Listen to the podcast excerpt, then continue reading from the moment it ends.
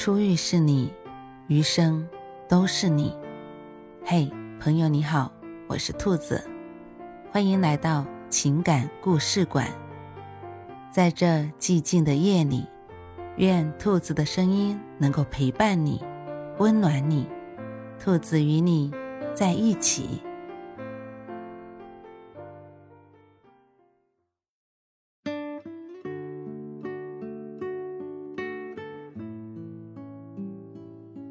一枚订婚戒指。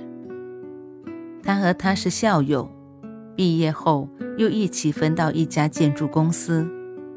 他整天在工地上辛苦不说，工资还很低，但女生就是喜欢他，就因为他人实在，好读书，而且还会写一手漂亮的字。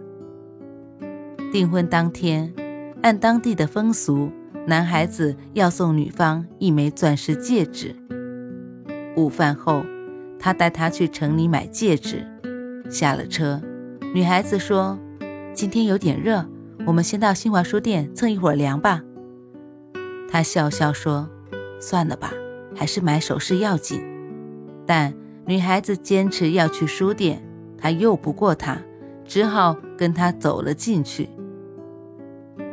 男生平时非常喜欢逛书店，只是这次他真的不想去，也不敢去，因为他很清楚自己口袋里的钱买了钻石戒指，就只剩下生活费了。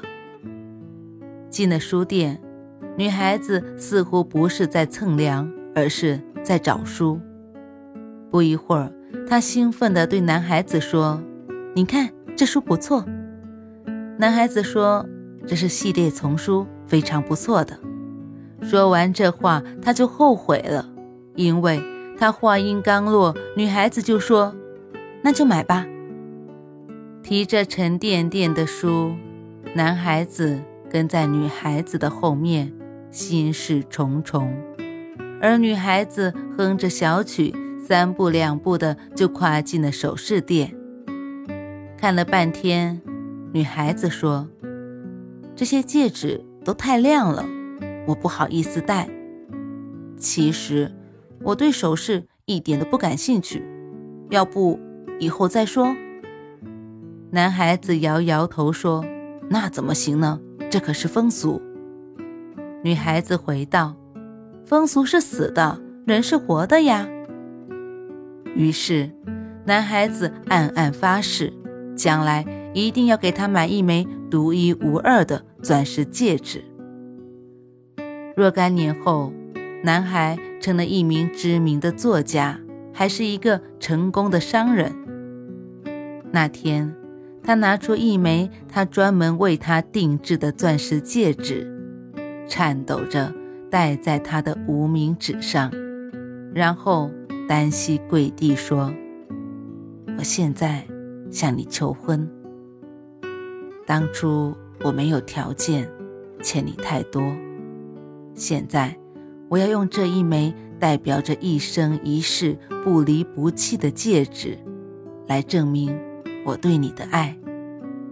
你愿意嫁给我吗？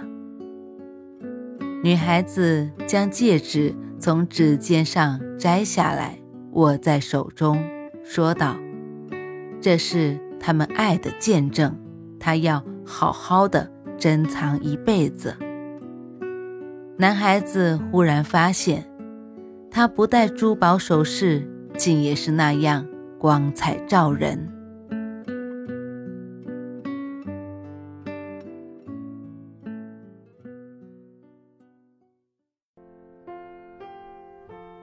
晚安，正在听故事的你。如果你喜欢兔子的声音，或者喜欢这个情感故事，别忘了多点赞、多评论、多打赏哦。兔子感谢你的支持和鼓励，祝你晚安，好梦。